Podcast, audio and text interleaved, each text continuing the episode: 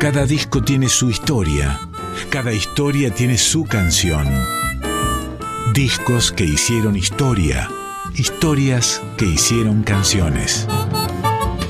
En Folclórica 987, Resonancias, un programa de Cristian Vitale. Muy buenas noches, amigos y amigas de Resonancias. Comenzamos aquí con el capítulo número 344 de este programa que ya lleva nueve años aquí en Radio Nacional Folclórica y estará destinado, destinado a trasuntar por el mes de octubre de 1970 en este largo camino por la historia de nuestras músicas populares que hemos decidido encarar.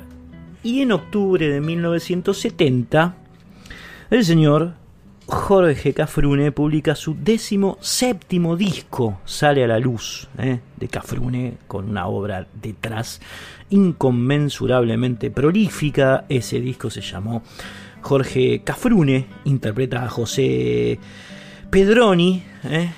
Cafrune a Pedroni, un poeta del cual, por supuesto, después, como hacemos siempre, vamos a estar diciendo unas palabras. Cafrune lo toma, él acababa de cumplir la edad de Jesucristo, 33 años, y la canción que vas a escuchar ahora, que es además la que abre este, este trabajo, está dedicada a Ethel Gringlas Rosenberg, que fue la mujer de Julius Rosenberg, una pareja que había eh, sido ejecutada en la silla eléctrica el 19 de junio de 1953 en Nueva York.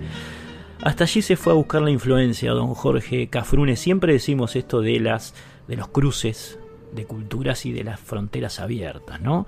Y en este caso, el Barba, que era uno de ellos, era uno de esos tipos abiertos, receptivos, digamos, a las improntas del mundo, graba eh, esta canción que por supuesto el poema lo había escrito Pedro y él lo musicaliza y lo interpreta como Dios, porque interpretando Cafrune era un Dios. ¿eh? A esta pareja que le dedica esta canción, a esta pareja que había sido acusada de espionaje, de espionaje por revelar secretos militares y, y esto, digamos, la muerte, más o menos lo que había ocurrido eh, en Chicago, ¿no? Aquella matanza de, anarquistas, provoca protestas en todo el mundo. Año 1953. Por estas pampas, decíamos, el poeta José Pedroni entonces escribe lo que vas a escuchar ahora en una especie de homenaje o integrándose al sufrimiento de, esta pareja, en específicamente en Ethel, ¿no? En ella. Yo no sé si eras culpable o no, pero todo el mundo te había perdonado. A Ethel Rosenberg, Jorge Cafrune, de la pluma de José Pedroni. Yo no sé si eras o no culpable, oh muerta mía inesperada. Sé que eras madre de Michael y de Robbie y que como yo cantabas. Yo tuve como Robbie seis años inocentes y como Michael diez de risa despeinada. Y tuve una madre triste. Nunca pensé que nadie me la matara. Nunca pensé que una monstruosa silla pudiera estar atada y que le dieran muerte cinco veces hasta que de mí se olvidara. Todo el mundo te sentía inocente porque cantabas. Todo el mundo te había perdonado. Eras la dulce perdonada. Tú no habías destruido una ciudad entera con hombres, árbol y casa. Habías revelado, dicen, el secreto de un arma. Mi madre siempre me alejó de ellas. Tenía miedo de tocarlas. Todo el pueblo te había perdonado porque cantabas te había abierto las puertas del regreso, te había dicho, anda, eras la madre de Michael y de Robin. Afuera estaban con paloma y rama. Creen que te mataron y no es cierto. Ya estabas libertada. Has salido de viaje por el mundo. Hoy entraste en mi casa, te sentaste a mi mesa sin hablar, eres eterna y blanca.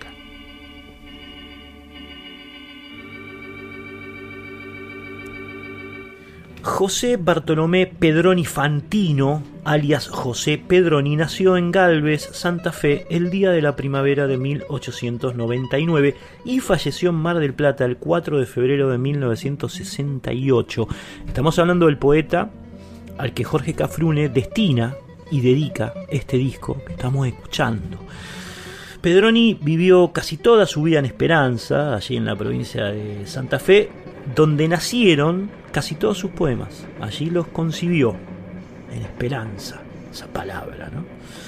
Hijo de albañil, trabajó de peón con, con, su padre precisamente mientras tocaba un violín con dos palitos rectos apenas, detrás de una pared, mientras su papá hacía de orfebre de la construcción, ¿no? Y escribía Pedroni, hijo, José, palabras inventadas en la arena.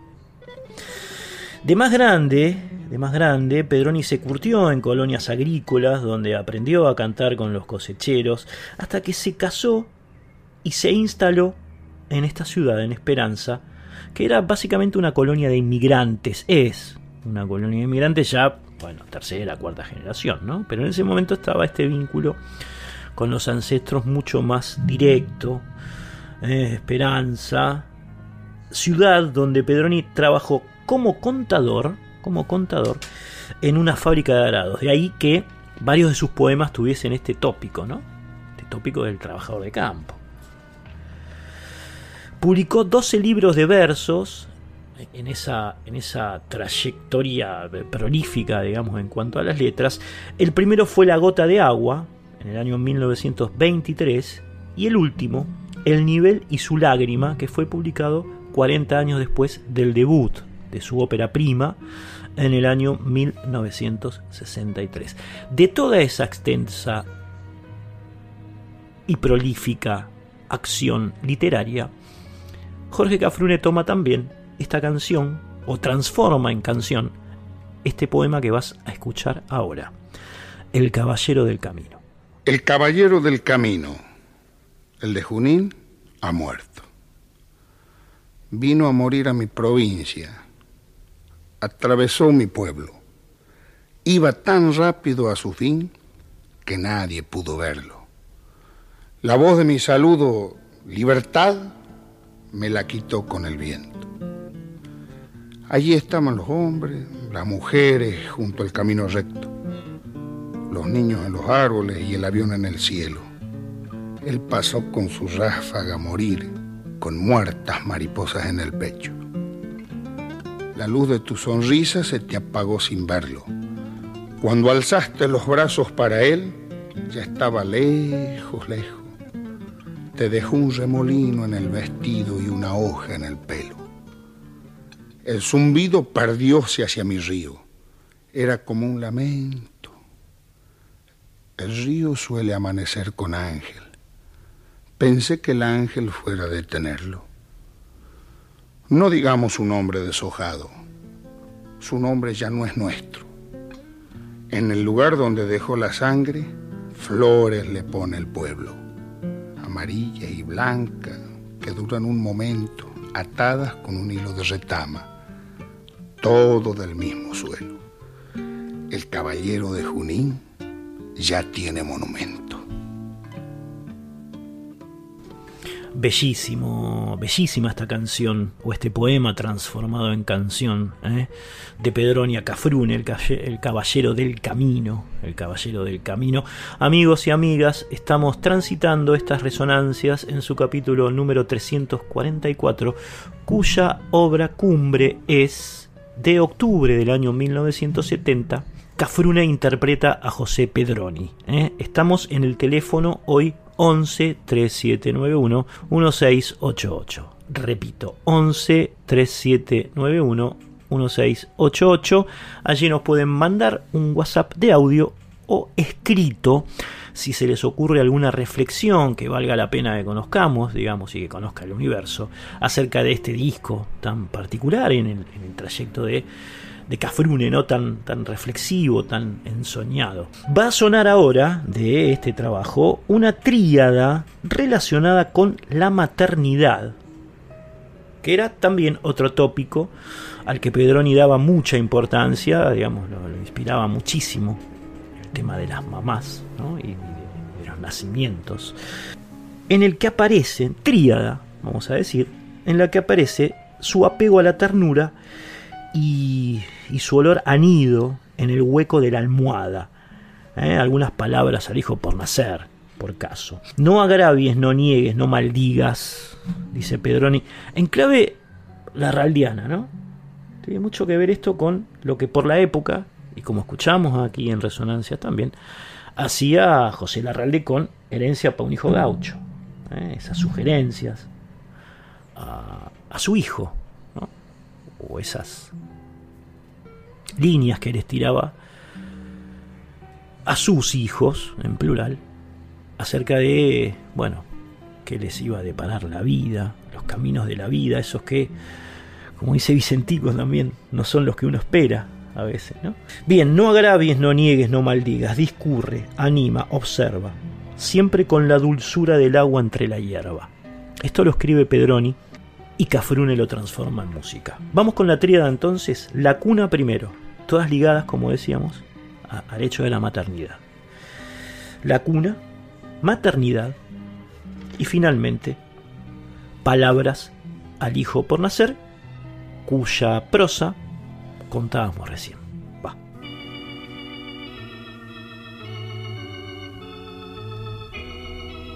Trajeron la cuna ligera, la entró mi ruidosa alegría, y solo con Dios en la espera me puse a mecer la vacía. Haz con tus propias manos la cuna de tu hijo que tu mujer te vea cortar el paraíso, para colgar del techo como en los tiempos idos que volverán un día. Hazla como te digo. Trabajarás de noche, que se oiga tu martillo. Está haciendo la cuna, que diga tu vecino. Alguna vez la sangre te manchará el anillo, que tu mujer le enjugue, que manche su vestido las noches eran blancas de columpiado pino. Harás según el árbol la cuna de tu hijo, para que tenga el sueño en su oquedad de nido, para que tenga el ángel en un oculto grillo. La obra será tuya, verás que no es lo mismo. Será como tus brazos la cuna de tu hijo. Se mecerá con aire te acordarás del pino. Dirá, duerme en mi cuna, verás que no es lo mismo.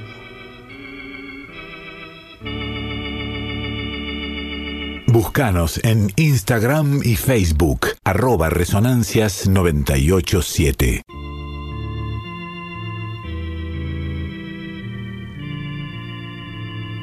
Mujer en un silencio que me sabrá ternura, durante nueve lunas crecerá tu cintura, y en el mes de la siega tendrás color de espiga, vestirás simplemente y andarás con fatiga. El hueco de tu almohada tendrá un olor a nido y a vino derramado nuestro mantel tendido. Si mi mano te toca, tu voz con la vergüenza se romperá en tu boca lo mismo que una copa. El cielo de tus ojos será un día nublado, tu cuerpo todo entero como un vaso rajado que pierde un agua limpia, tu mirada un rocío, tu sonrisa la sombra de un pájaro en el río, y un día, un dulce día Quizás un día de fiesta para el hombre de pala y la mujer de cesta. El día que las madres y las recién casadas vienen por los caminos a las misas cantadas. El día que la moza luce su cara fresca y el cargador no carga y el pescador no pesca. Tal vez el sol deslumbre.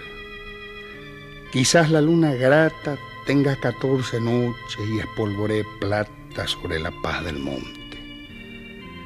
Tal vez en el villaje llueva calladamente. Quizás yo esté de viaje. Un día, un dulce día, con manso sufrimiento, te romperás cargada como una rama al viento, será el regocijo de besarte las manos y de hallar en el hijo tu misma frente simple, tu boca, tu mirada y un poco de mis ojos, un poco, casi nada. Búscanos en Instagram y Facebook, arroba resonancias987.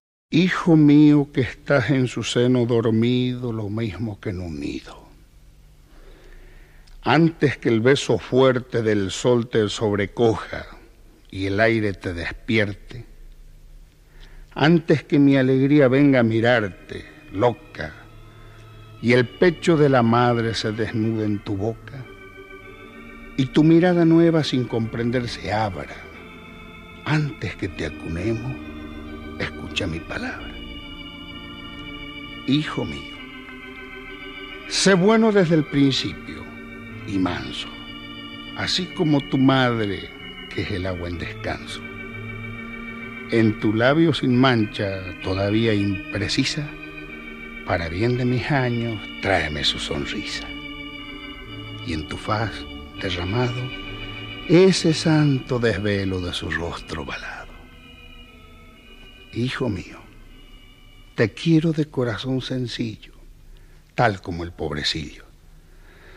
No exhumes en tu pecho mi corazón de antaño, retorcido y huraño, que ante el milagro eterno de todo lo que existe, es malo ser indócil y es pecado ser triste Hijo mío, en la tierra que es prieta y polvorosa, aquí y allá tus ojos hallarán una cosa que por clara y humilde será tu preferida, y con cuya pureza llevarás en la vida, si varón tu pechera y si mujer tu enagua. Esta cosa es el agua. Hermanos de la misma son la sombra y el viento y la arena y el fuego y el humo ceniciento cinco hermanos amigos del bien para los cuales harás de tu alabanza cinco partes iguales. Mas, si a elegir te dieran entre los cinco hermanos, quédate con la arena que suave entre las manos. Quédate con la sombra, porque a todo se humilla. Quédate con el humo, solo porque no brilla. Hijo mío, no digas abominad ni digas obedeced. No agravies, no niegues, no maldigas. Discurre, anima, observa, siempre con la dulzura del agua entre la hierba. Y sin seguir a Kempi ni aprobar a Tomás, trata de ser sencillo, sencillo y nada más.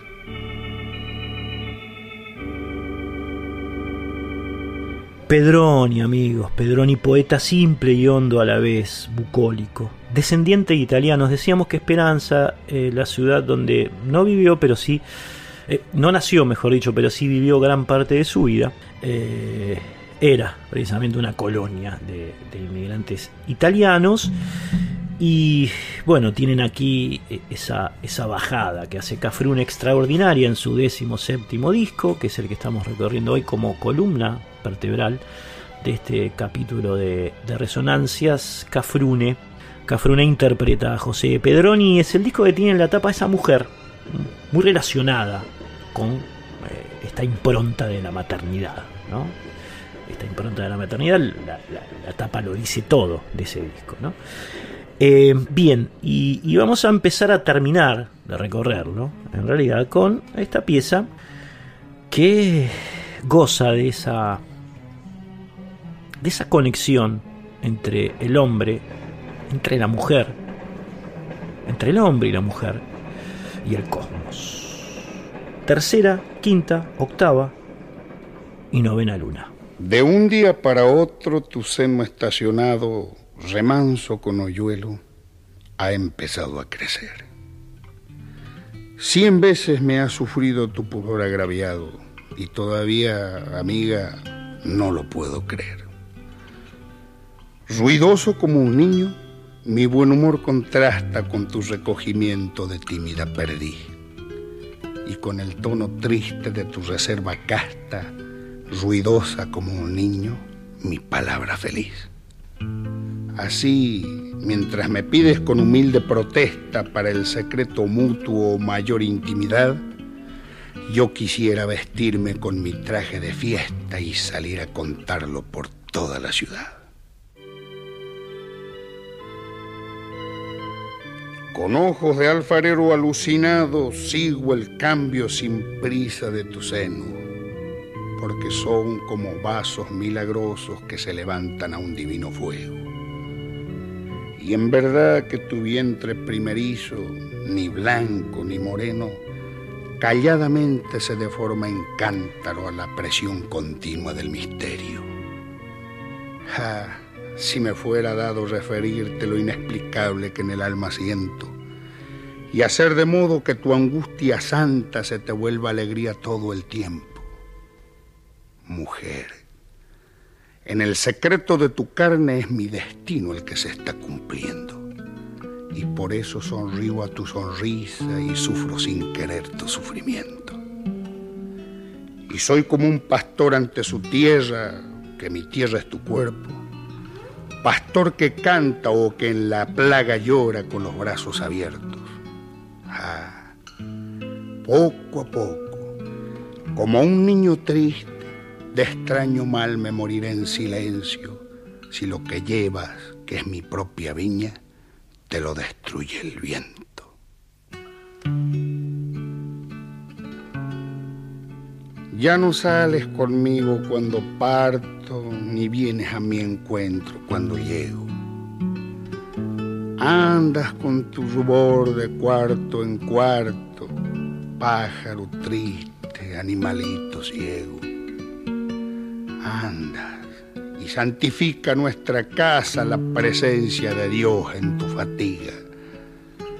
¿Cómo hace grave nuestra cena escasa la simple vestidura que te abriga? Y al verte muda, vacilante, opresa, siento en las manos un temblor divino que se acrecienta si al tender la mesa sobre el mantel se te derrama el vino. Por eso adquiere en mi temor cristiano un suceso común, hondo sentido. La copa que se cae de tu mano o el clavo que desgarra tu vestido. Y a remorderme en esta vida nueva viene un recuerdo y otro del olvido. La cría inerme que ultima en la cueva y la paloma que atrapa en el nido. Cada vez que tu aflicción callada te deja en algún sitio recogida, mis ojos ven en ti transfigurada la liebre madre que maté dormida.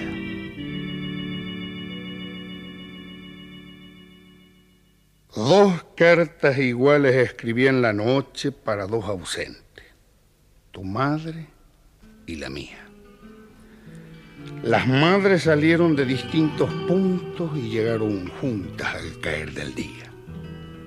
Mi madre del campo, con su cochecito. La tuya de lejos, en veloz carruaje. Una con mantillas que compró en el pueblo y otra con un gorro que tejió en el viaje. Llorando, en la puerta me besó tu madre Llorando y riendo me abrazó la mía. Y yo, como un niño que no sabe nada, lloraba con ella o me sonreía. Entraron a verte las dos madres juntas. En la puerta, solo, me quedé parado. Y esperé el suceso como si tuviera que verlo en el fondo del camino andado. Levantóse polvo, vi en la nube un punto, vi en el punto un niño, vi en el niño un hombre. La nube de polvo se elevó hasta el cielo y alzando las manos pronuncié tu nombre. Como habrán notado, ya estamos metidos en el contexto internacional del mes de octubre de 1970, es decir, mientras Jorge Cafrune eh, hacía lo que hacía, digamos, en su maravilloso disco sobre los poemas de José Pedroni, en otros lares del orbe mundano, por ejemplo, esta mujer.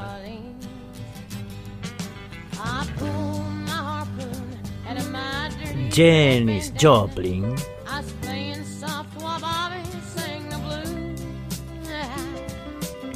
el 4 de octubre del año 1970, el 3 de octubre, mejor dicho, del año 1970, terminaba de grabar su mejor disco, Perla.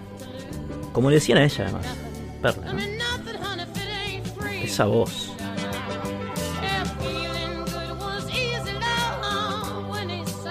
esa voz inolvidable de Jenny que escuchábamos antes en Mercedes-Benz y ahora en este tema que se llama Bobby McGee y yo. Bobby McGee y yo, Jenny Joplin. ¿eh? Terminó de grabar su disco el 3 de octubre de 1970 y al otro día murió. Pasó a engrosar las filas de lo que se conoce como el Club de los 27. ¿eh? Jimi Hendrix había, había muerto hace poco, lo, el programa pasado, y caía Jennings. ¿eh? Habían pasado dos semanas de la muerte de Hendrix y la música sumaba otra pérdida, pérdida conmovedora. También había sido por severos desajustes con el alcohol y las drogas duras. También en la plenitud de sus músicas moría Janis Lynn Joplin. La desgarrada, sufrida, visceral y adorada Janis. Estaba grabando entonces, como decíamos, el mejor disco de su vida, Perla, este. Su banda era nueva y la bruja cósmica venía de tomarse el verano de 1970 para hacer un viaje sanador por Río de Janeiro.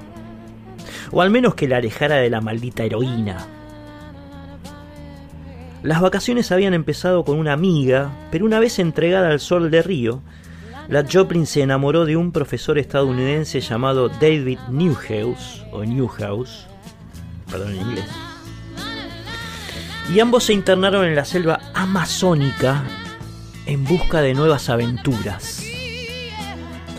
En busca de ese sabor que ella intentaba encontrarle a la vida cada día, cada noche, para contrarrestar el peso de un pasado, por supuesto, tortuoso. El retorno entonces, y tras unas locas semanas, quebró ese amor intenso, pero generó otro. Generó otro. Esta vez con un estudiante de la Berkeley llamado Seth Morgan, que parecía contrastar a fuerza de caricias la heroína de las venas de la cantante. Eso, sumado al impulso vital de una muy buena banda, la última banda de Jennings en vida, la Full Tits Boogie Band, generaba una luz de esperanza y plenitud. Pero no. El 4 de octubre satisfecha de 1970, por haber grabado varias de esas canciones que eternizaría su voz en el imaginario de Occidente, decidió poner primera con su Porsche o en su Porsche descapotable e irse de copas al bar de Barney Barney. Nada se supo del interín hasta que horas después la encontraron muerta al lado de su cama en el Landmark Motor Hotel de Los Ángeles. No la mató el alcohol, pero la traicionó. La tentó para colarse otra vez heroína y faltando 20 minutos para las 2 de la mañana de ese domingo otoñal, un pico la dejó sin respirar para siempre. El cuerpo lo encontraron bastante después, cerca de las 8 de la noche, con dosis altísimas de esa droga maldita. Jenny Shop, aquí en Resonancias. El 3 de octubre de 1970, mientras Cafrune terminaba de grabar su disco, ella hacía lo propio con Perla. Bellísimo. El 4 moría. Confía en mí.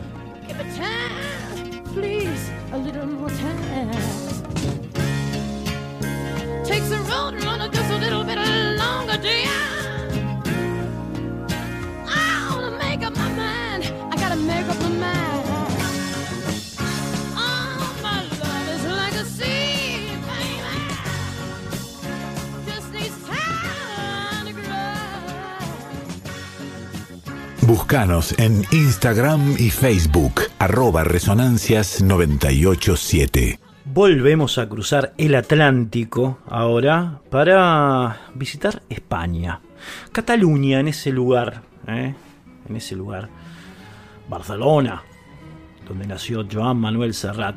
En noviembre del año 1970, este hombre grabó su disco La Niñez. Hemos pasado algunas canciones, hoy vamos a completar, así como a manera de, marco musical de la época, ¿no? Joan Manuel Serrat, con todo lo que él implica para la cultura musical argentina. De paso, les recordamos que el teléfono para comunicarse con nosotros hoy, con estas resonancias, es el 11 3791 1688. Allí nos pueden escribir un mensajito ¿eh? al WhatsApp o un mensaje de audio también, que por supuesto lo receptaremos como hacemos de costumbre con todo lo que nos proporcionan ustedes, nuestros y nuestras oyentes, aquí en Radio Nacional Folclórica, sábado a sábado, ¿no? Porque vamos, como saben, todos los sábados entre las 0 y las 2 de la mañana, esto es viernes a la medianoche. Suena de cortina uno de los más grandes guitarristas que ha dado la música argentina. Escuchan, ¿no? El señor Cacho Tirao. Tirao que nos está acompañando, haciéndonos ese plafón sonoro tan hermoso. Y con esa sabiduría musical, ¿no? Esa digitación tan clara, tan, tan cristalina. Cacho Tirao. Bien, escuchamos entonces de aquel disco de Joan Manuel Serrat, cruzando latitudes, llamado La Niñez, el tema de cartón piedra. Era la gloria vestida de tul, con la mirada lejana y azul, que sonreía en un escaparate, con la boquita menuda y granate, y unos zapatos de falso charol chispeaban al roce del sol. Limpia y bonita siempre iba la moda, arregladita como para ir de boda y yo a todas horas la iba a ver porque yo amaba a esa mujer de cartón piedra que San Esteban a Navidades entre saldos y novedades hacía más tierna mi acera. No era como esas muñecas de abril que me arañaron de frente y perfil, que se comieron mi naranja gajos, que me arrancaron la ilusión de cuajo con la presteza que da el alquiler. Olvida el aire que respiró ayer, juega las cartas que le da el momento mañana es solo un adverbio de tiempo. No, no, ella esperaba en su vitrina verme doblar aquella esquina. Como una novia, como un pajarillo pidiéndome, libérame, libérame, huyamos a escribir la historia. De una pedrada me cargué el cristal y corrí, corrí con ella hasta mi portal todo su cuerpo me tembló en los brazos, nos sonreía la luna de marzo. Bajo la lluvia bailamos un vals, un, dos, tres, un, dos, tres, todo daba igual. Y yo le hablaba de nuestro futuro y ella lloraba en silencio, os lo juro. Y entre cuatro paredes y un techo se reventó contra su pecho. Pena tras pena, tuve entre mis manos el universo e hicimos del pasado un verso perdido dentro de un poema.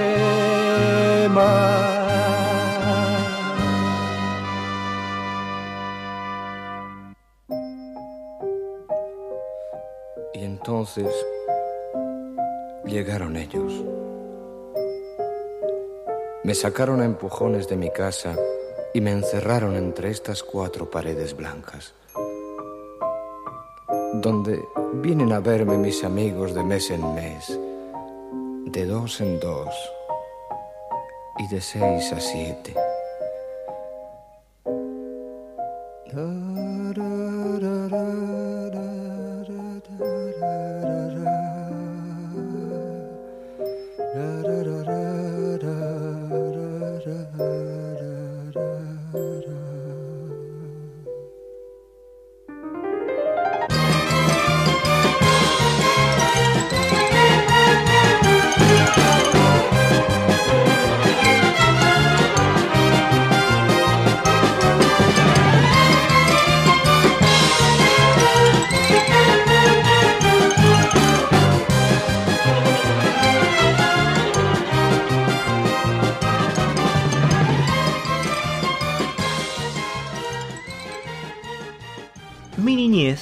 niñez, disco de Serrat que estamos atravesando en este, en este fragmento de Resonancias, también conocido como el álbum blanco de Joan Manuel Serrat, tal vez en referencia al que habían editado los Beatles eh, un año antes, ese maravilloso White Album de Lennon, McCartney, Harrison y, Ringo Starr. Bueno, poco se apropió Serrat de ese nombre, que no fue el oficial, eh, pero sí eh, mucha gente lo conoce, este disco Mi Niñez, o La Niñez, eh, La Niñez, como el álbum blanco de Serrat, que como les decía fue publicado en noviembre del año 1970, lo grabó, lo grabó Serrat en su clave de cantor trovador en eh, los estudios Fonicetra de Milán, eh, de Milán, allí Serrat grabó. Este disco era bastante complejo para los españoles en esa época, sobre todo eh, para la impronta ideológica de Joan Manuel Serrat, ¿no? de él y de muchísimos artistas, grabar en la España de Franco. Estamos en 1970, la dictadura, si bien no tenía el brío represor de épocas anteriores, era una dictadura aún, ¿eh? más tecnocrática, un poco más ayornada, pero con una impronta de censura que caía como una docena de ladrillos en todos aquellos que quisieran y aquellas que quisieran de alguna manera plantear algo relacionado con la libertad, como es el caso de, de Joan Manuel Serrat. Este, este es su sexto disco, La Niñez, lleva los arreglos y la dirección musical de su eterno coequiper, nos estamos refiriendo al señor Ricardo Miralles, se grabó después de aquella intensa y hermosa gira que Serrat había tenido por América Latina, reveladora en el año 69. Eh, conquistó al público, al público de América Latina Serrat y empezó ese idilio que hasta nuestros días se mantiene vigente ¿no? entre Serrat y, y los pueblos de, de América Latina. Y bueno, este disco es como una especie de efecto tal vez emocional y musical de, aquel encuentro de culturas. Nos metemos ahora en el tema que da nombre al disco, Mi Niñez, donde el cantautor catalán evoca, entre otras cosas, los veranos en Aragón de cuando era chico. Dicen que la patria y la infancia, ¿no? Bueno, ahí está. En el caso de, del catalán y sus primeros amores también va, amigos y amigas, aquí en Resonancias, año 1970, contexto, contexto cultural, musical, Joan Manuel Serrat, de su disco, de su disco, Mi Niñez, el tema epónimo.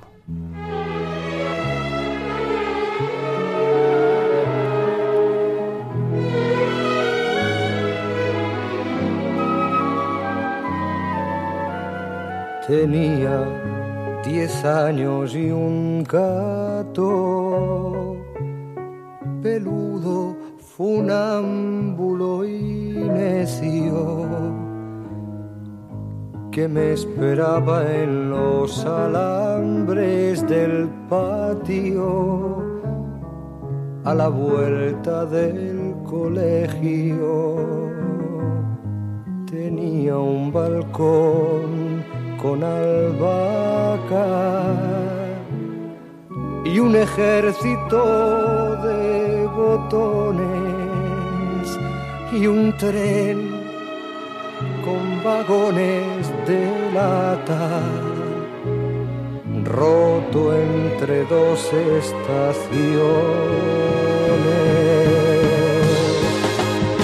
Tenía un cielo azul un jardín de adoquines y una historia quemar temblándome en la piel. Era un bello jinete sobre mi patinete, burlando cada esquina como una golondrina, sin nada que olvidar, porque ayer aprendí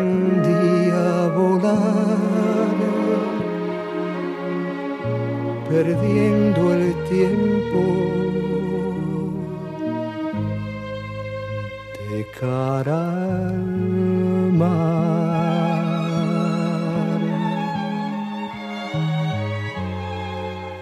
Tenía una casa sombría que madre vistió de ternura y una almohada que hablaba y sabía de mi ambición de ser cura. Tenía un canario amarillo que solo trinaba su pena, oyendo aquel viejo organillo o mi radio de galena. Y en julio en Aragón tenía un pueblecillo una sequía, un establo y unas ruinas al sol. Al viento los ombligos volaban cuatro amigos, picados de viruela y huérfanos de escuela, robando uva y maíz, chupando caña y regaliz. Creo que entonces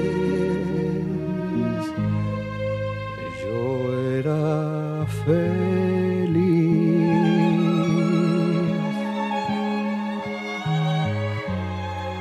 Tenía cuatro sacramentos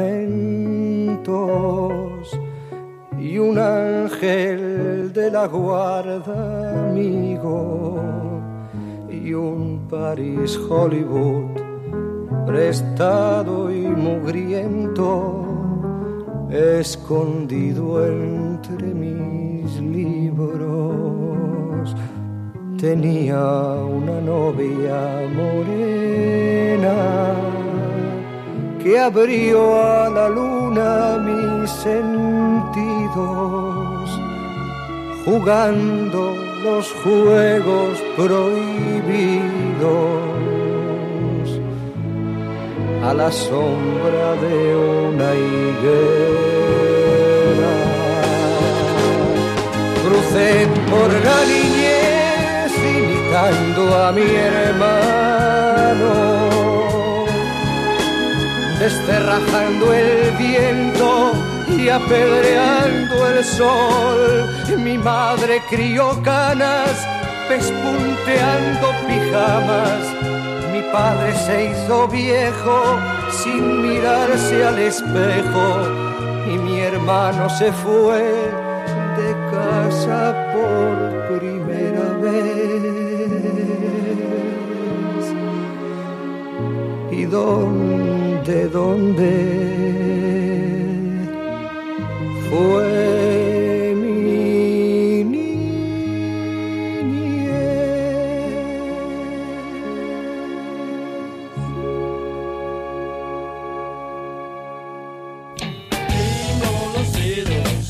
Seguimos con el contexto de la época. Octubre de 1970, el 8 de octubre, cuatro días después de de la muerte de Jenny Joplin, cinco días después de eh, que ella sacara ese disco que picamos recién, ¿eh? así a manera de vermut.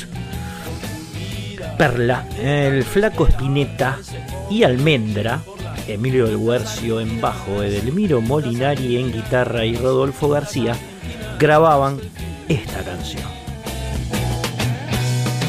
Chicas y muchachos nos esperan allá. Llevamos buenas cosas, che, almendra, ¿eh? haciendo rutas argentinas en un clásico que de alguna manera identificó toda una generación, o más de una generación.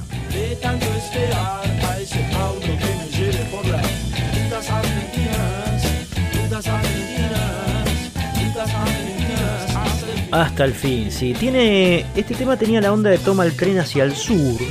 Una canción que eh, ya pasamos, la grabaron un poquito antes eh, de la que estás escuchando ahora. Y esa onda de, bueno, ir hacia el sur argentino, hacia la Patagonia, esa era la onda de toma el tren hacia el sur. En la época también, por ejemplo, Miguel Cantilo había compuesto el blues del Éxodo con una temática eh, parecida y bueno, el flaco Spinetta expresaba aquí el enojo del mochilero cambiaba la palabra auto por la palabra inútil. La escribió en un camión yendo a la Laguna de Lobos en un, un festival que nunca se hizo.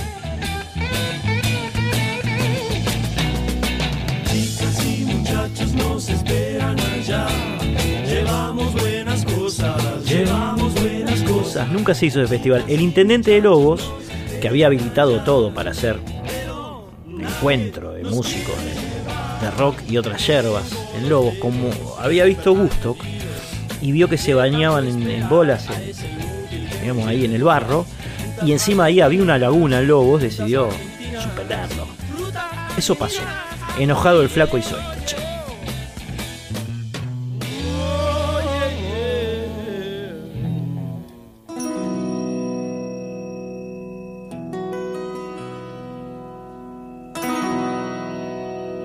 La música de 1970, de la década del 70 en realidad, de toda la década del 70, eh, es imposible de contar si no se tiene en cuenta a estos tipos.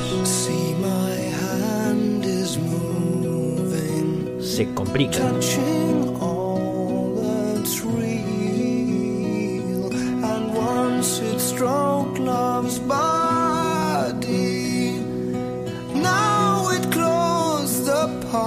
El que canta es Peter Gabriel.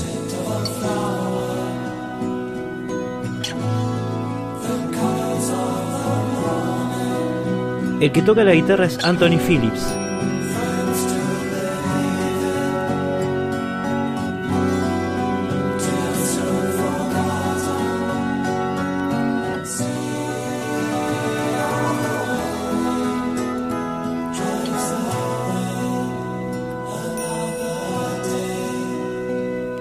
Tecladista es Tony Banks.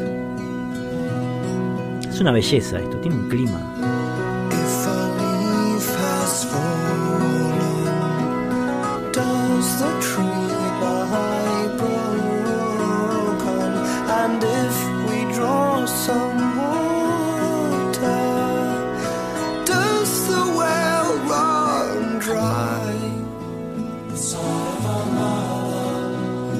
Y la voz de Gabriel, ¿no?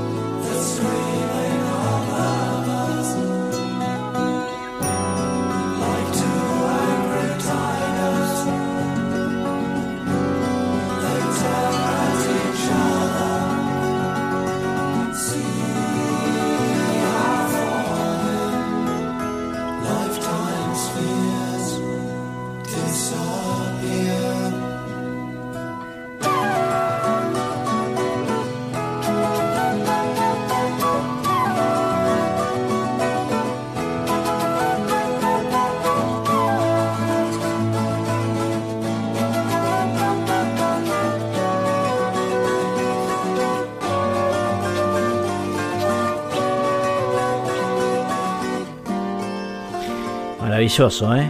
Maravilloso. La canción se llama Oscuridad. Contrasta con La Nueva Mañana de Bob Dylan. El disco, que en realidad es el segundo que graba esta agrupación fundada en 1967 por Tony Banks, Mike Rutherford, Peter Gabriel y Anthony Phillips, se llama Intrusión, Trespass. Yo estoy seguro que muchos músicos argentinos, guitarristas de música de raíz, incluso pienso en Carlos Moscardini, por ejemplo, admiran esto.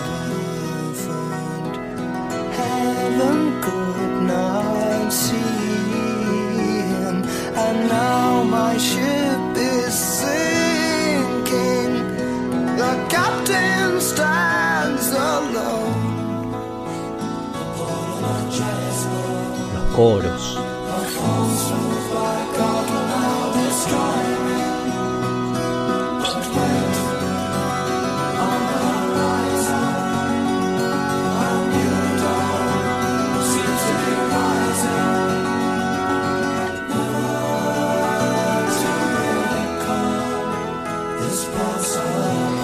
Composiciones largas y complejas, guitarras acústicas de 12 cuerdas, voces armónicas, flauta, piano acústico, órgano Hammond, melotrón. Sonido fino y pastoral. Génesis. Volvemos al pago, amigos y amigas. En este caso nos vamos a internar en el mes de diciembre de 1970, en este devenir que les estamos proponiendo por la década del 70. Vamos a hacer un break, aviso y no traiciono, eh, con la década porque el próximo, en los próximos programas nos vamos a estar trasladando a la década del 30 para hacer lo mismo que estamos haciendo ahora, pero bueno, con, esa década tan, tan esplendorosa también, sobre todo para las músicas argentinas, ¿no? Pero bueno, a manera de aviso va. Y, y en este caso, eh, en diciembre de 1970, como les decía, eh, vamos a estar recorriendo un poco lo que hizo lo que hizo Oscar Alemán en esos momentos, en esos años. ¿eh? Escuchamos primero.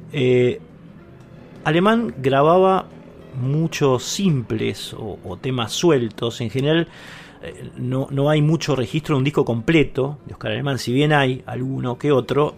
En general son grabaciones que él va haciendo y se van editando en, la forma que se hacía también en la época, ¿no? En simples, en EPs.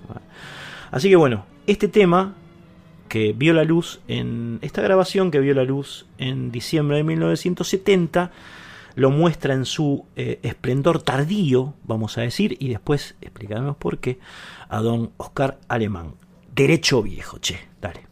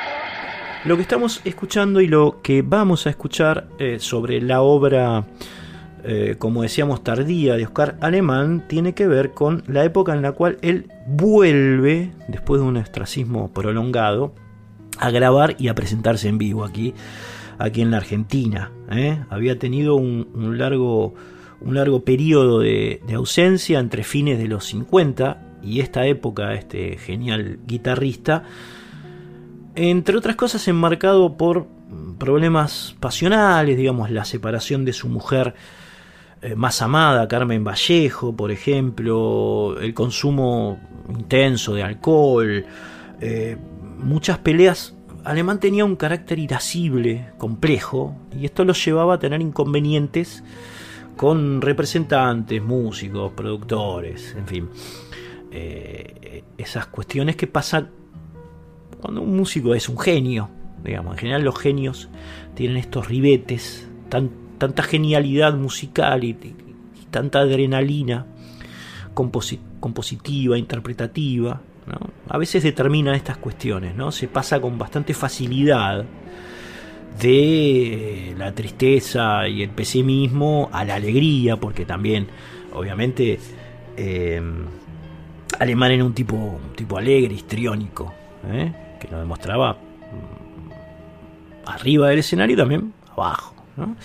Así que bueno, eh, lo vamos a escuchar ahora no en una música, sino en una entrevista que le hace Leonardo Simons para la televisión, en un programa que el conductor tenía precisamente en el año 1970, por esas épocas, entrevista a, Oscar Alemán y, lo que vas a escuchar ahora es un audio de esa entrevista como para tener una arista más de este gran artista argentino, en este caso a través de, de palabras, de palabras que salen en, en la tele. Che. Bueno, dale. Eh, Oscar Alemán hablando con Leonardo Simons aquí en Resonancias. ¿Cómo estás, Oscar? de verte. Para mí es un placer. Igualmente. ¿Cuándo fue la primera vez que tocaste una guitarra? Eh, fue en 1925. ¿Y vos cuántos años tenías en ese entonces? Yo tenía tres años. ¿El equipo de producción me saca la edad? Uh, tres años tenía en el año 25. ¿Cómo, cómo es? ¿Cómo es? En el año 25. En el año 25. ¿Y tenías cuántos dos, años? Dos años y medio. O sea, 25 al 70. Preguntame otra vez que te años, bajo medio año más. 45, 42, 44, 45 años más o menos. 45 sí, años. Sí. Te hago esta pregunta porque ya te la quería hacer desde hace no sé cuánto tiempo. Se preguntón como siempre, vos. Siempre. ¿Cómo está tu hija Selva? Ah, magníficamente. Está en Punta del Este. ¿Te ha dado nietos? No. No India me- sí, la otra sí. India sí, claro. India sí. ¿India está muy bien? Están perfectamente. Oscar Alemán, su música y sábados continuados. Resonancias. Texto y contexto. Ahí lo teníamos entonces a este negrito mágico hablando con Simmons, charlando ¿eh? Eh, en, esta, en esta entrevista televisiva. Ahora pasamos a una interpretación que hace él de el clásico de los clásicos o uno de los, de los temas más trascendentales de la música argentina y uruguaya, rioplatense, vamos a decir, ¿no? Por, por, por sus autores. Estamos hablando de la comparsita. La comparsita que fue grabada 7 mil millones de veces, eh, también tuvo en, en, en, alemán a un ejecutor de lujo. Pues no vamos a decir que todas las versiones de la comparsita son buenas a esta altura, ¿no? pero la la de alemán es superlativa. La escuchamos, dale. Lo vamos a mostrar en una faceta que desconoce el gran público. Oscar Alemán interpretando a la comparsita. Eh, hablaste de tango en el bolsillo, qué sé yo. ¿No tenés un cenicero en el bolsillo? ¿Cómo no, mi amigo? Aquí está. Muy amable, muchas gracias. ¿Podemos escucharlo ahora? Bueno, cuando quieran.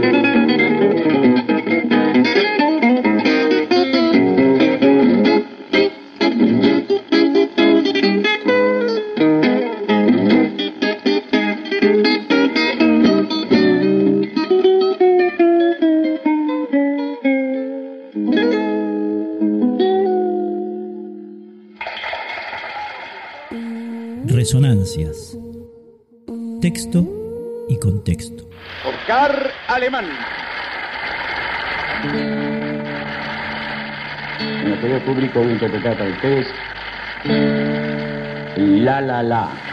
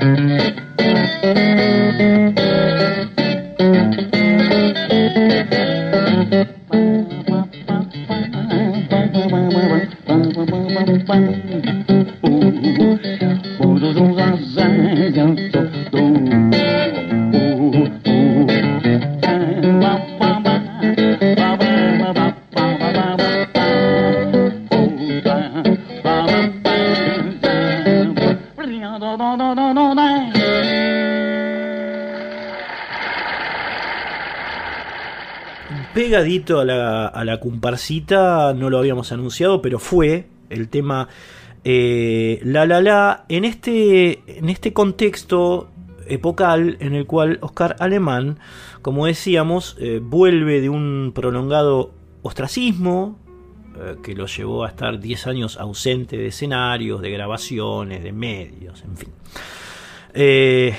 70 entonces los fines de los 60, fines de los 60 porque ahí es cuando empieza a reaparecer, Alemán se lo vuelve a ver este, caminar por las calles porteñas, a tocar en café concerts, en confiterías, en, en teatros. Dicen que lo que motivó, entre otras cosas, el retorno del músico a, a, estas andanzas mundanas fue la llegada al país de un gran amigo suyo que además fue un genio del jazz. Estamos hablando de Duke Ellington. ¿eh? Duke Ellington visitó la Argentina en el año 1968 y dicen que una de las primeras cosas que hizo cuando llegó al país, Duke, fue preguntar por Oscar Alemán. ¿Dónde está Oscar Alemán que hace mucho que no lo veo, que no lo escucho, que no sé de él? Fue la inquietud que planteó.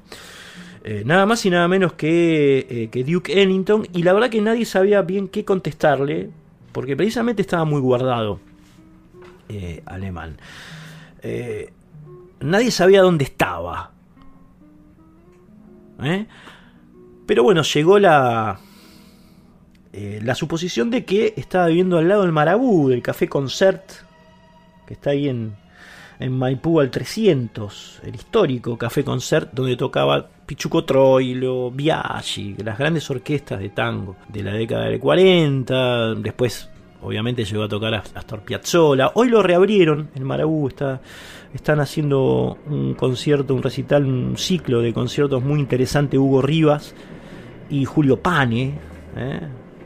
entre paréntesis, recomiendo ir a ver esa maravilla que están haciendo el guitarrista y, y el bandoneonista, pero bueno, retornando a, a la, historia o a la vivencia de Alemán en fines de los 60, principios de los 70, estaba viviendo en ese lugar, en Corrientes y, y Maipú dieron con él finalmente, le avisaron a Duke Ellington que estaba, que estaba bien, que, bueno, que estaba medio alejado de todo, pero viviendo allí.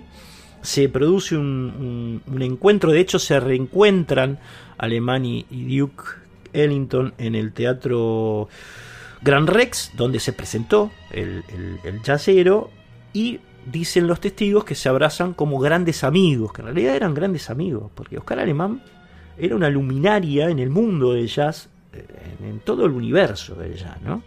tipo muy respetado, muy querido.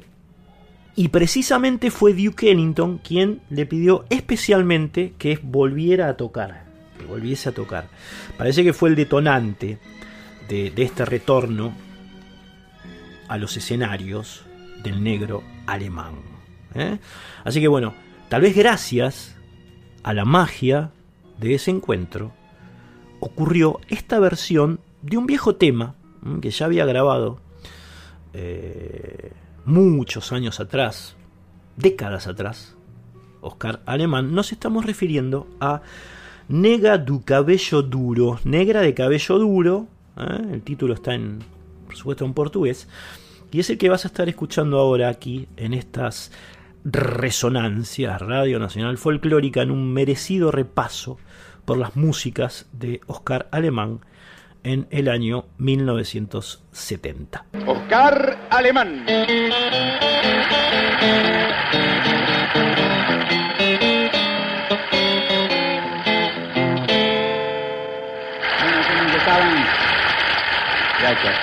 Yo estaba en deuda contigo y con el público. Vení para acá, que te escondes siempre. ¿Tenés miedo que te vean soy más blanco tímido, que yo? Soy tímido. ¿Qué tal, Oscar? Bien, gracias. ¿Cuál era la deuda? Que yo ya me olvidé. ¿Por qué yo no tomo en cuenta las deudas? Hombre, ¿cómo, Se cómo voy de a pensar una peine, de una negra, no sé qué. Ah, el famoso peine y la negra de los cabellos duros. Eso, negra tu cabello duro es Paraguay. ¿Sí? ¿Y lo hace?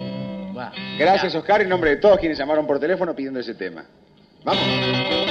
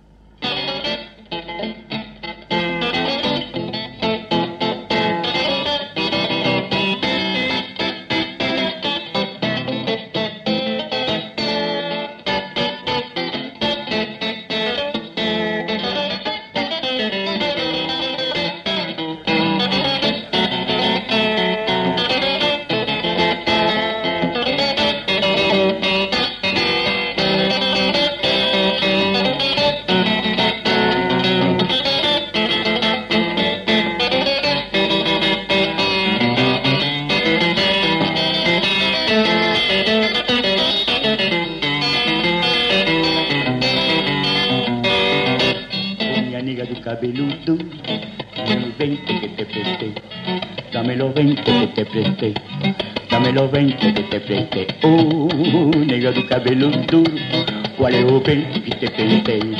Qual é o 20 que te? Qual é o 20 que te? Oh, misapre a ferro e fogo, não desmancha ali na areia. Toma banho em Botafogo Qual é o pente que te penteia, minha nega Minha de cabelo duro los 20 que te presté Qual é o pente que te pentei Qual é o pente que te penteia Oh, nega de cabelo duro o bem, que te bem tenho. Valeu bem, que te bem tenho. Valeu bem, que te bem tenho.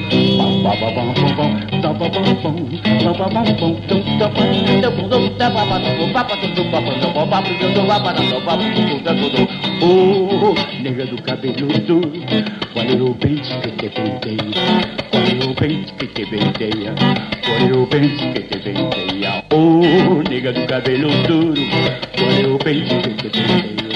Qual é o pente que te penteia? Qual é o pente que te penteia? Mas quando tu entras na roda, outro gordo se penteia, tens o cabelo na moda. Qual é o pente que te penteia, minha nega, nega do cabelo duro? Qual é o pente que te penteia? Qual é o pente que te penteia? Qual é o pente que te penteia? Oh, nega do cabelo duro, qual é o pente que te penteia?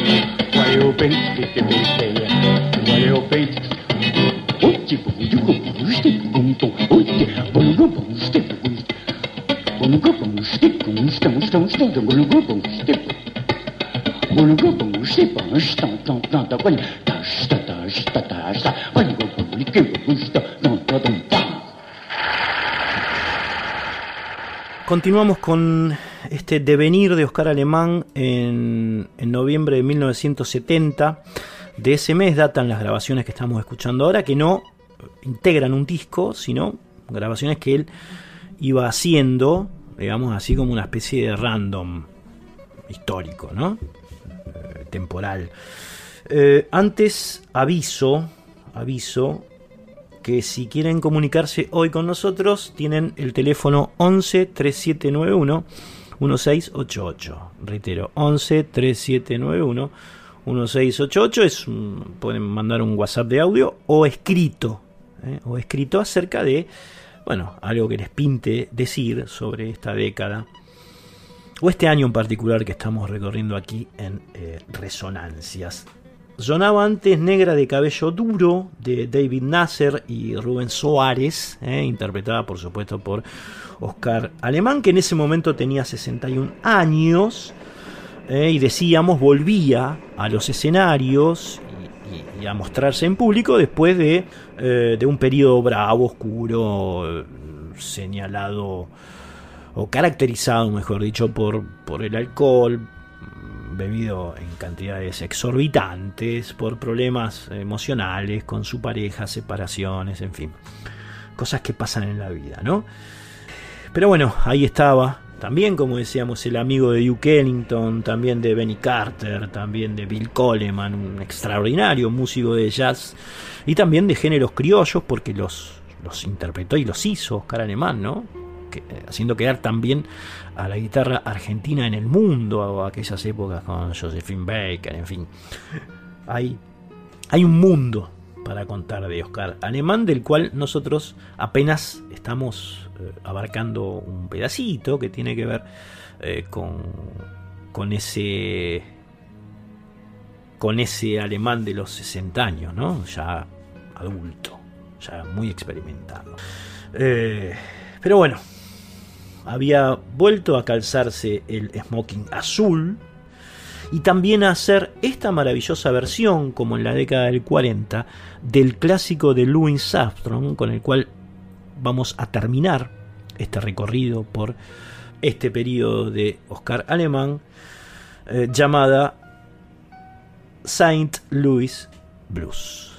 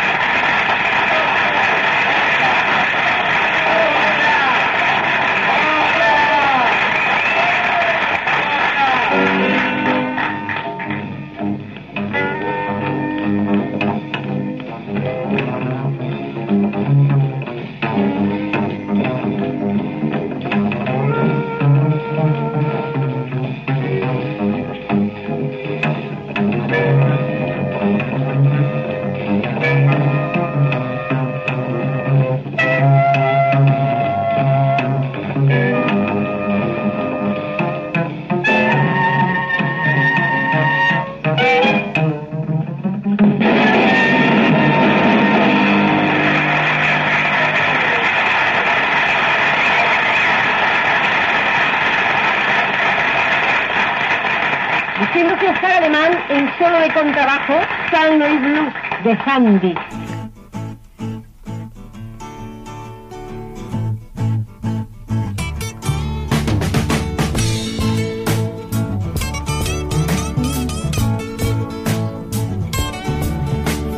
Can't you hear that rooster crowing 21 de octubre de 1970. Rabbit running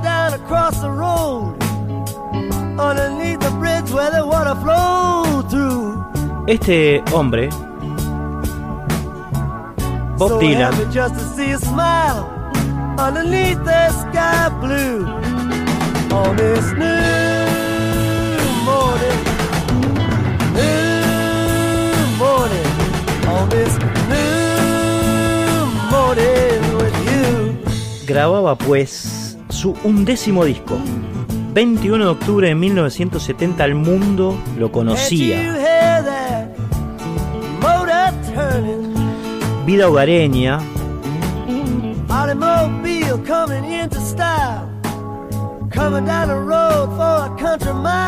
Or two. dedicada a la familia, a la pintura, canciones que, que expresan como esta ese entorno, ¿no?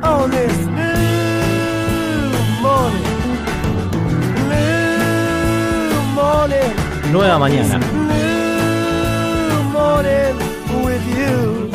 Bob Dylan, uno de los padres del folk, The night passed away so quickly. viene Goody Guthrie, viene Pete Seeger, viene él. It always does when you're with me.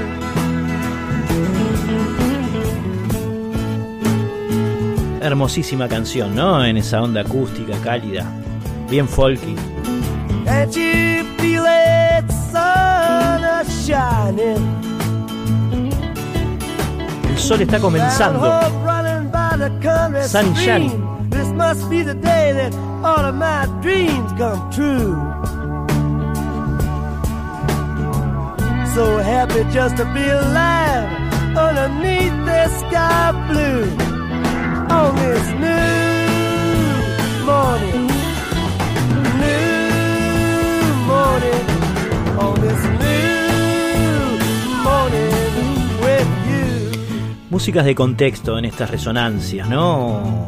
¿A cuántos eh, a cuántos músicos argentinos habrá influido este hombre, ¿no? León Gieco, Gustavo Santaolalla, ¿cuántos? Che, ¿cuántos? Raúl Carnaota, explícitamente reconocido por ello, ¿no?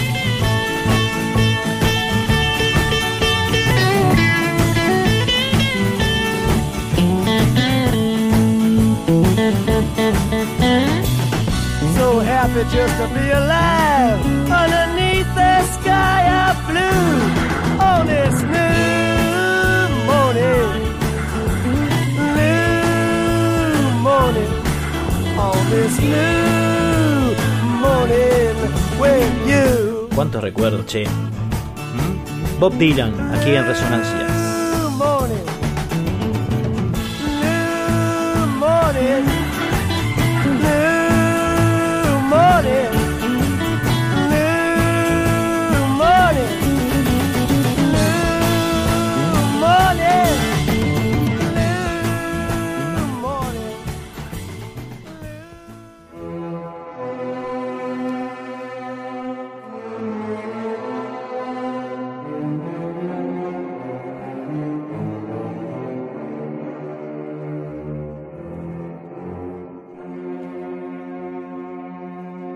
Este ecléctico noviembre de 1970 es también eh, el momento en el cual nuestro gran Waldo de los Ríos, el hijo de Marta, el intrépido y, genial compositor argentino, graba eh, su disco Sinfonías. Sinfonías, noviembre de 1970.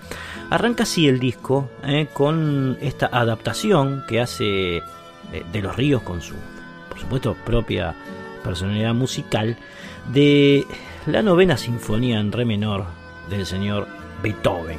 ¿eh? Coral, cuarto movimiento. Oda a la alegría, amigos.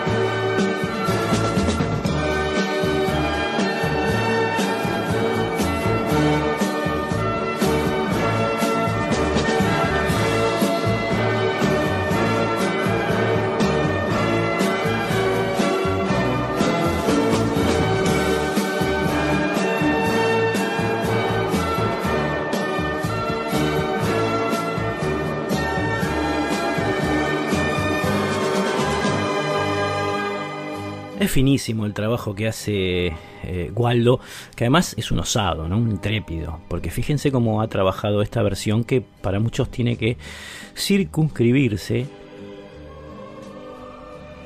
a lo que había a lo que había hecho Beethoven, digamos, ¿no? La música clásica no es un género que, eh, como sí otros, digamos, permita demasiadas variaciones. Escuchen esto.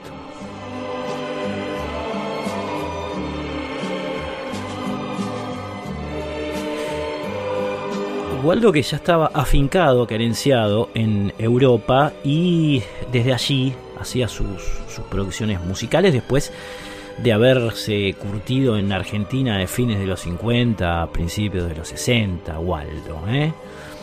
Este disco de 1970 que traemos picadito, ¿eh? cortineándolo aquí a resonancias, se llama precisamente Sinfonías.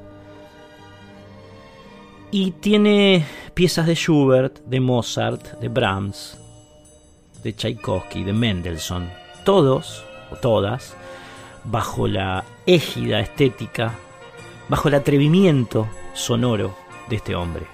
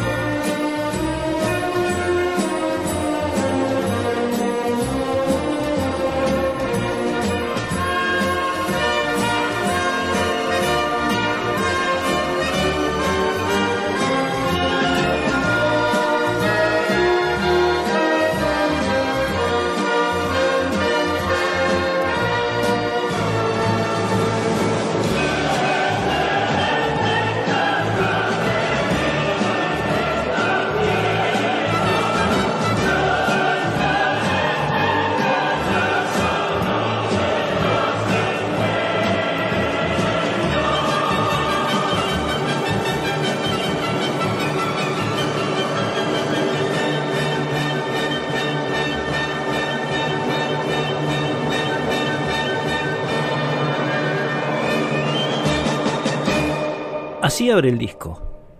Es el tema 1 del lado 1, este es el vinilo. Sigue con, sigue con lo que acaba de empezar.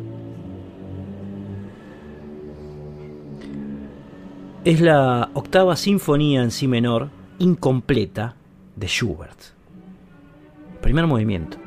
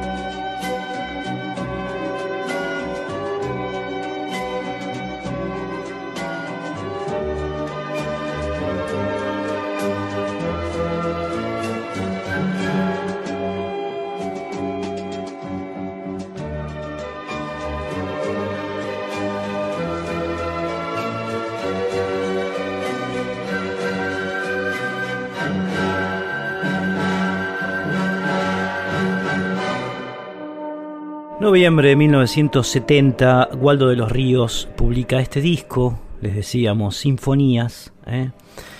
en Europa. Hombre, por supuesto, con raigambre insobornablemente folclórica, que también hacía estas cosas. Waldo de los Ríos, el hijo de Marta de los Ríos. Nos estuvo acompañando este disco de cortina durante toda la década de 1970, perdón, durante todo el año 1970, la década, la vamos a completar un poco más adelante. Eh, este fue simplemente un repaso de unos 8 o 9 programas por el año, específicamente 1970, que ya empezamos a despedir. Mejor dicho, le vamos a poner un paréntesis. ¿eh?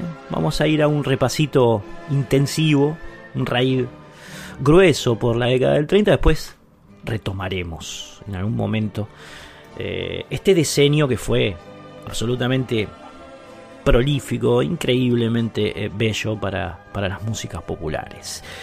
Y lo vamos a despedir con algunas eh, piecitas sueltas que nos quedaron del año 1970, eh, de, de las músicas de raíz argentinas, digamos,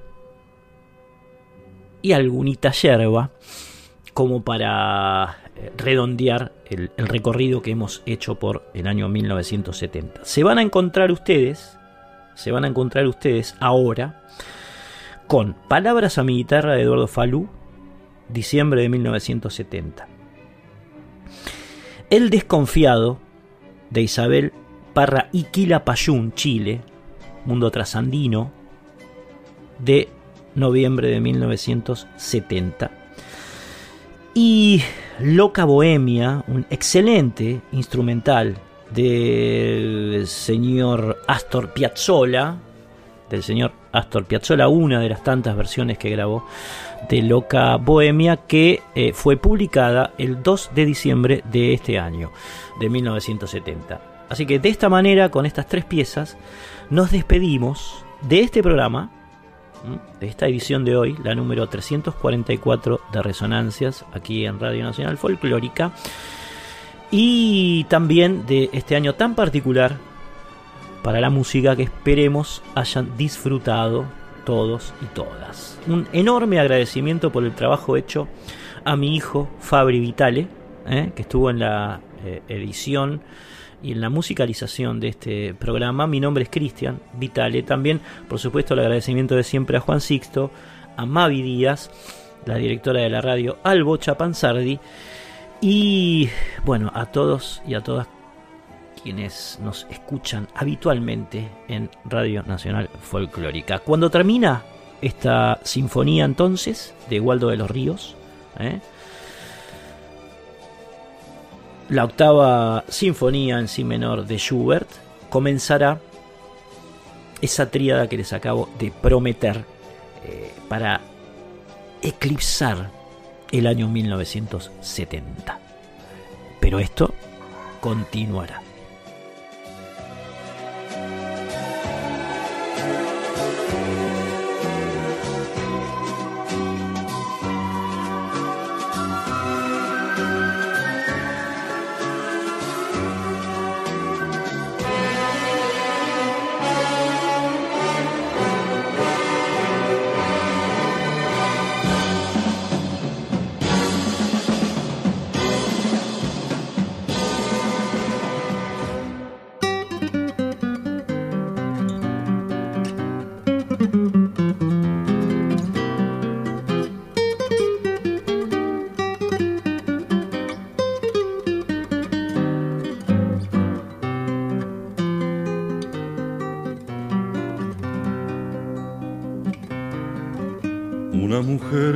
Parece mi guitarra, de mi dolor le sé confidenciar.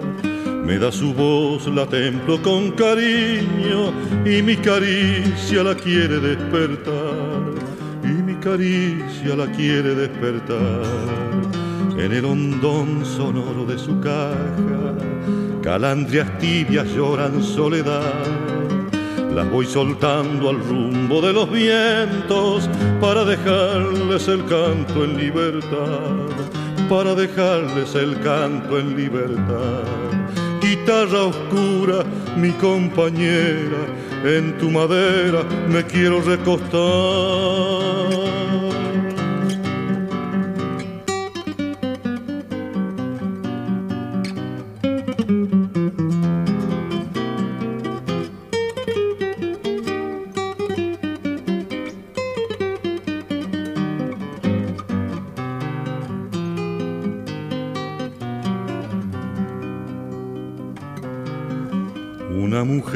Parece mi guitarra, ardiente voz, madero musical. Toda la tierra canta por su boca, cuando pulsando la quiero interrogar, cuando pulsando la quiero interrogar. Aires de samba laten en su adentro, milongas viejas suele recordar yo le pregunto y ella me responde con voz madura de campo y soledad, con voz madura de campo y soledad. guitarra oscura, mi compañera, en tu madera me quiero recostar. Tal vez un día cuando me muera, sus cuerdas tensas me vengan a cantar.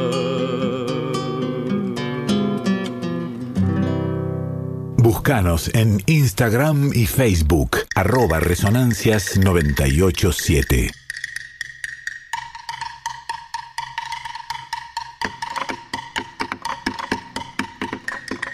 Se armó la rosca, dijo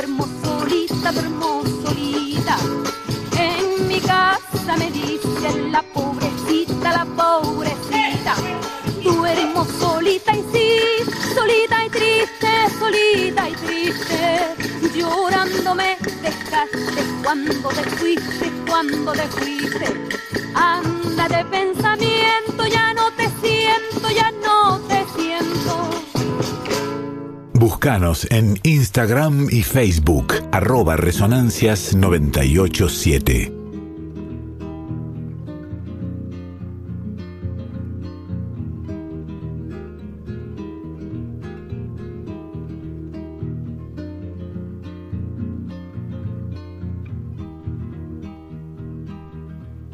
Amores habrás tenido,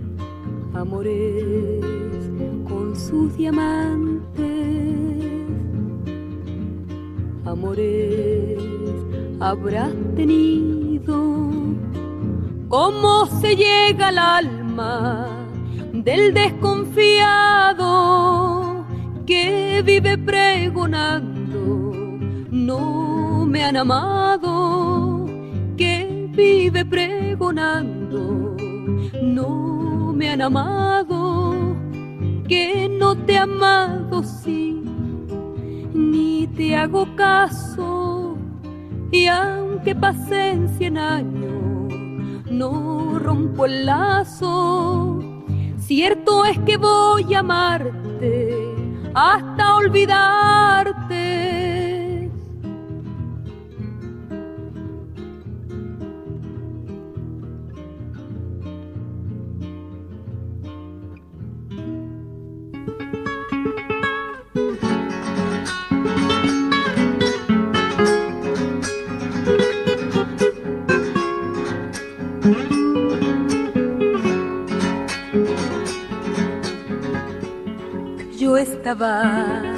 Leyendo un libro con las tapas de metal, con las tapas de metal. Las hojitas eran de oro y las letras de coral y las letras de coral, leyendas amarillas negras y rojas, las descifré llorando, hoja por hoja, leyendas amarillas, negras y rojas, hoja por hoja, sí, leí cinco años, esa bella lectura me causó daño no volveré a leer ningún papel.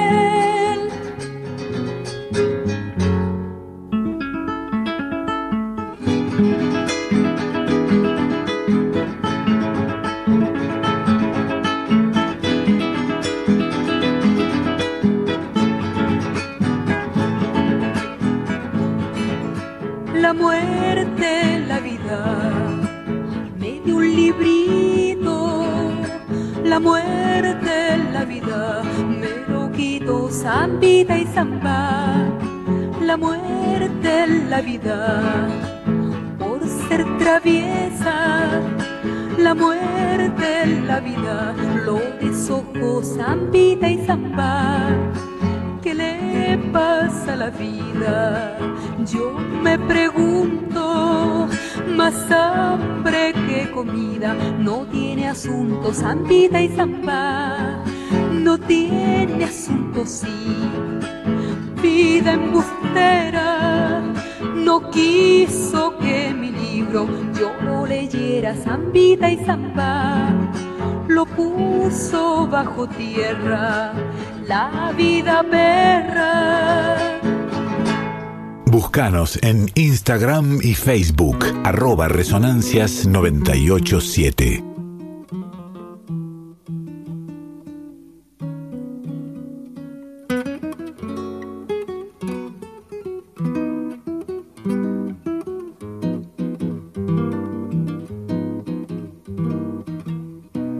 Eulogia tapia en la poma,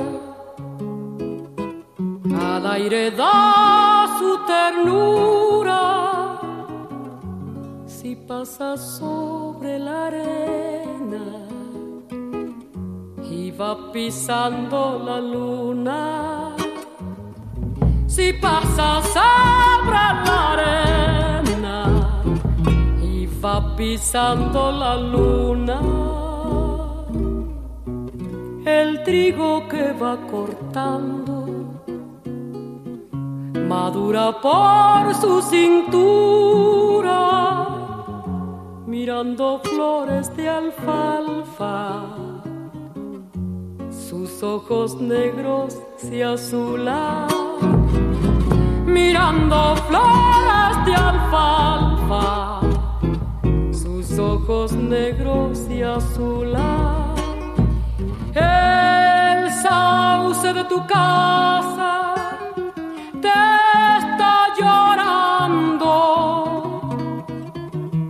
porque te roban eulogia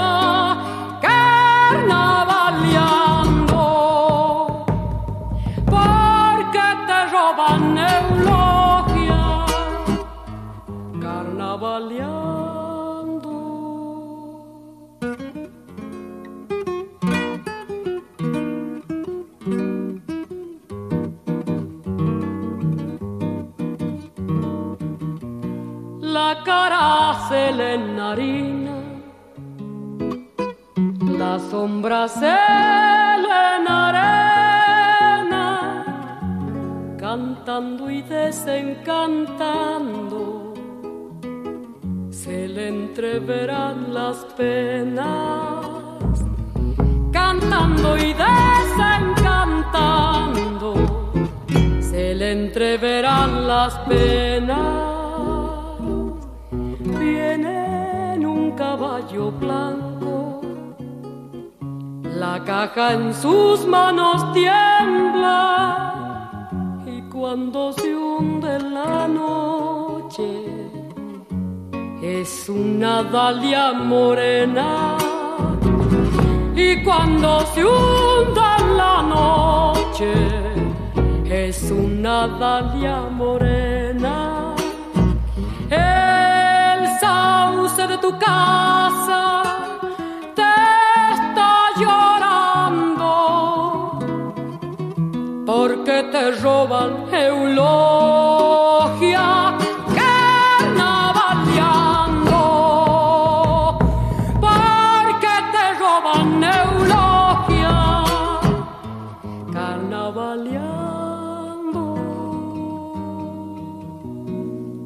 Búscanos en Instagram y Facebook, arroba resonancias 987.